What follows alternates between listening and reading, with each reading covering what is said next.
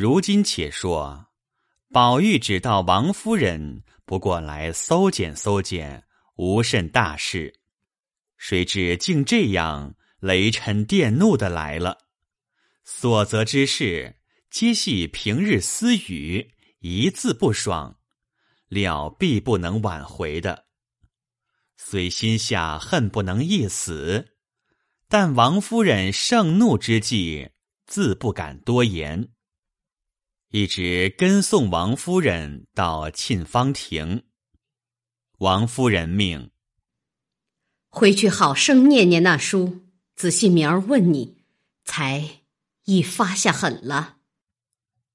宝玉听如此说，才回来，一路打算：谁这样犯舌？况这里事也无人知道，如何就都说着了？一面想，一面进来，只见袭人在那里垂泪。且去了第一等的人，岂不伤心？便倒在床上大哭起来。袭人知他心里别的有可，独有晴雯是第一件大事，乃劝道：“哭也不中用，你起来，我告诉你。”晴雯已经好了，他这一家去，到新静养几天。你果然舍不得他，等太太气消了，你再求老太太，慢慢的叫进来也不难。太太不过偶然听了别人的闲话，在气头上罢了。宝玉道：“我究竟不知晴雯犯了什么弥天大罪。”袭人道：“太太只嫌他生的太好了，未免轻狂些。太太是深知这样美人似的人，心里是不能安静的，所以很嫌他。像我们这粗粗笨笨的倒好。”宝玉道：“美人似的，心里就不安静吗？你哪里知道，古来美人安静的多着呢。”这也罢了，咱们私自玩话，怎么也知道了，又没外人走风，这可奇怪了。袭人道：“你有什么忌讳的？一时高兴，你就不管有人没人了。我也曾使过眼色，也曾递过暗号，被那人知道了，你还不觉？”宝玉道：“怎么人人的不是？”太太都知道了，但不挑出你和麝月、秋纹来。袭人听了这话，心内一动，低头半日，无可回答。因便笑道：“正是呢。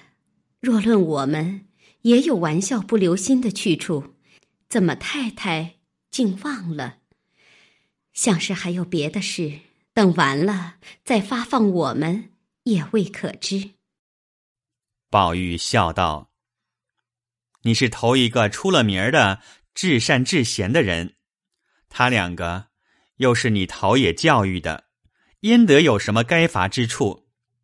只是方官尚小，过于伶俐些，未免以强压倒了人，惹人厌。四儿是我误了他。”还是那年我和你拌嘴的那日起，叫上来做细活的。众人见我待他好，未免夺了地位也是有的，故有今日。只是晴雯，也是和你们一样，从小在老太太屋里过来的，虽生的比人强，也没什么妨碍着谁的去处。就只是他的性情爽利，口角锋芒。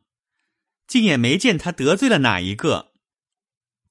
可是你说的，想是他过于生的好了，反被这个好带累了。说毕，复又哭起来。袭人细揣此话，只是宝玉有疑他之意，竟不好再劝，因叹道：“天知道罢了。”此时。也查不出人来了，白哭一会子，也无益了。宝玉冷笑道：“原是想他自幼娇生惯养的，何尝受过一日委屈？如今是一盆才透出嫩剑的兰花，送到猪圈里去一般。况又是一身重病，里头一肚子闷气，他又没有亲爹热娘。”只有一个最泥鳅姑舅哥哥，他这一去，哪里还等得一月半月？再不能见一面两面的了。说着，越发心痛起来。袭人笑道：“可是你自诩州官放火，不许百姓点灯。我们偶说一句妨碍的话，你就说不吉利。”你如今好好的咒他，就该的了。宝玉道：“我不是妄口咒人，今年春天已有兆头的。”袭人忙问：“何兆？”宝玉道：“这阶下好好的一株海棠花，竟无故死了半边，我就知道有坏事，果然应在他身上。”袭人听了，又笑起来，说：“我要不说，又撑不住。你也太婆婆妈妈的了，这样的话，怎么是你读书人说的？”宝玉叹道：“你们哪里知道？不但花木，凡天下有情有理的东西，也和人一样，得了知己，便极有灵验的。”若用大题目比，就像孔子庙前桧树、坟前的湿草、诸葛祠前的柏树、岳武穆坟前的松树，这都是堂堂正大之气、千古不磨之物。事乱，它就枯干了；事治，它就茂盛了。凡千年枯了又生的几次，这不是映照吗？若是小题目比，就像杨太真、沉香亭的木芍药，端正楼的相思树，王昭君坟上的常青草，难道不也有灵验？所以这海棠亦是应着人生的。袭人听了这篇痴话，又可笑又可叹，因笑道：“真真的这话。”越发说上我的气来了。那晴雯是个什么东西？就费这样心思，比出这些正经人来。还有一说，他总好，也越不过我的次序去。就是这海棠，也该先来比我，也还轮不到他。想，是我要死的了。宝玉听说。忙掩他的嘴，劝道：“这是何苦？一个卫青，你又这样起来。罢了，再别提这事，别弄得去了三个，又饶上一个。”袭人听说，心下暗喜道：“若不如此，也没个了局。”宝玉又道。我还有一句话要和你商量，不知你肯不肯？现在他的东西是瞒上不瞒下，悄悄的送还他去，再或有咱们长日积攒下的钱，拿几吊出去给他养病，也是你们姊妹好了一场。袭人听了，笑道：“你太把我看得忒小气又没人心的了。”这话还等你说，我才把他的衣裳各物已打点下了，放在那里。如今白日里人多眼杂，又恐生事，且等到晚上，悄悄的叫宋妈给他拿去。我还有攒下的几吊钱，也给他去。宝玉听了，点点头。袭人笑道：“我原是久已出名的闲人。”连这一点子好名，还不会买去不成？宝玉听了他方才说的，有陪笑抚慰他，怕他寒了心。晚间，国遣送妈送去。宝玉将一切人稳住，便独自得便，到园子后角门，央一个老婆子带他到晴雯家去。先这婆子百般不肯，只说怕人知道。回了太太，我还吃饭不吃饭？无奈宝玉死活央告，又许他些钱，那个婆子方带了他去。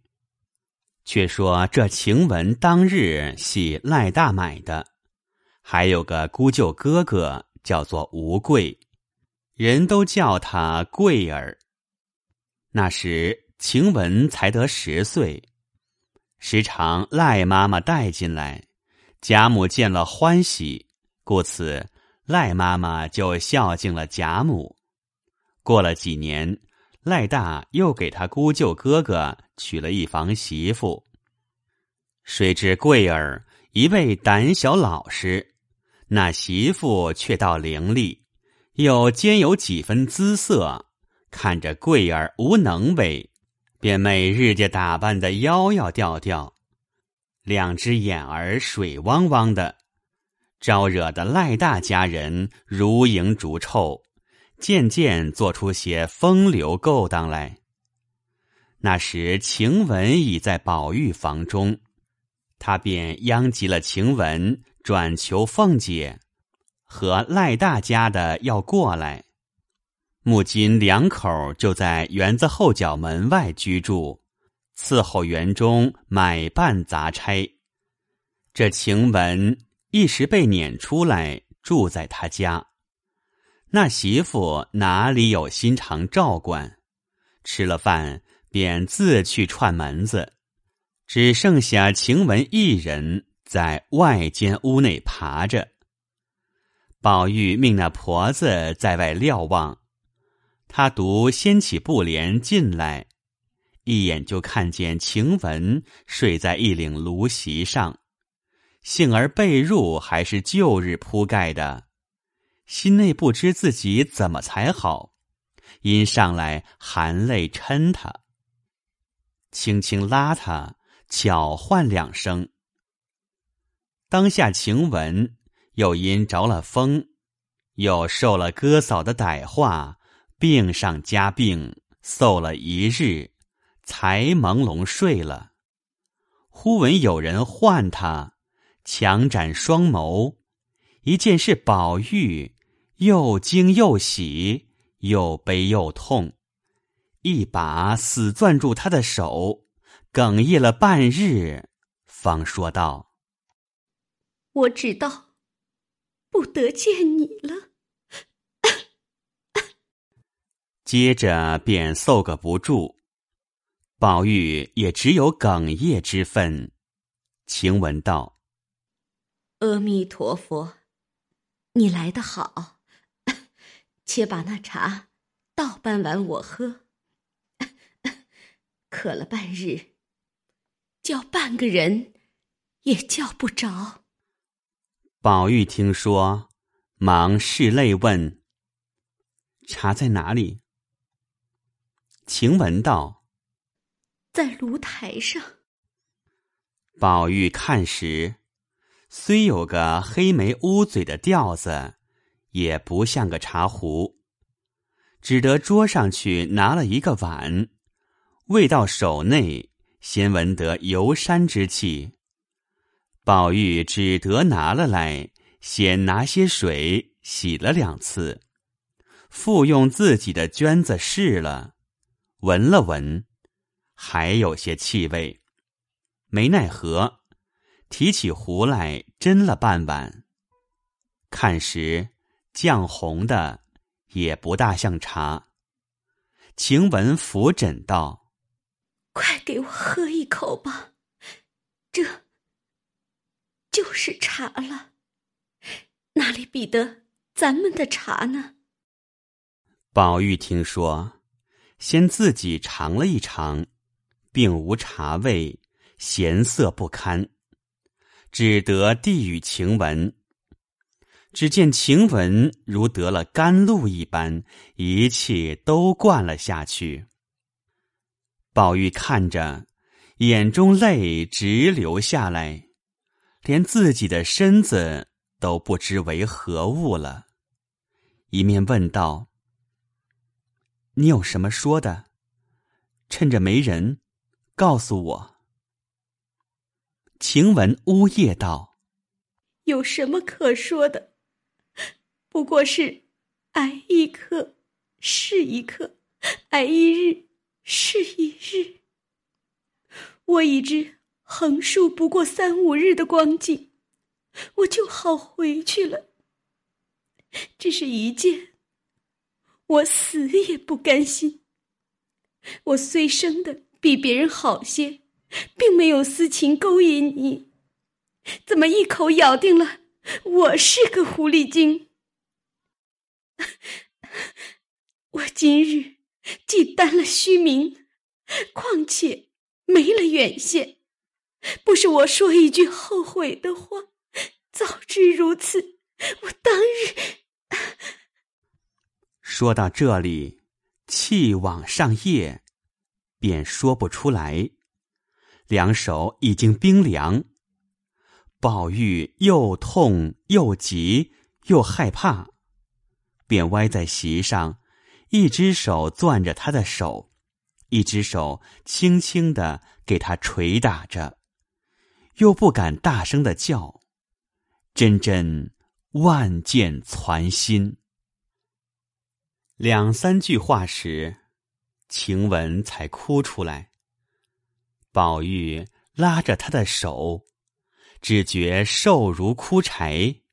腕上犹带着四个银镯，因哭道：“除下来，等好了，再戴上去吧。”又说：“这一病好了，又伤好些。”晴雯拭泪，把那手用力全回，搁在口边，狠命一咬。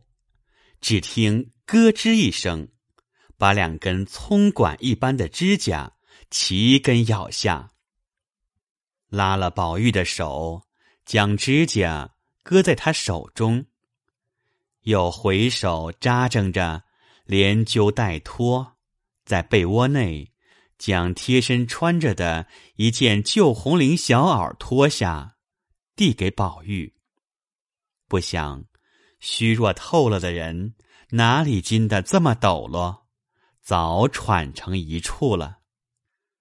宝玉见他这般，已经会意，连忙解开外衣，将自己的袄退下来，盖在他身上，却把这件穿上，不及扣纽子，只用外头衣服掩了。刚系腰时。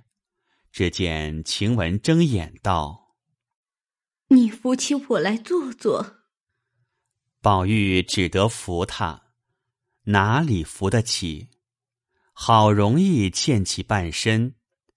晴雯伸手把宝玉的袄往自己身上拉，宝玉连忙给他披上，拖着胳膊，身上袖子，轻轻放倒。然后将他的指甲装在荷包里。晴雯哭道：“你去吧，这里阿子，你哪里受的？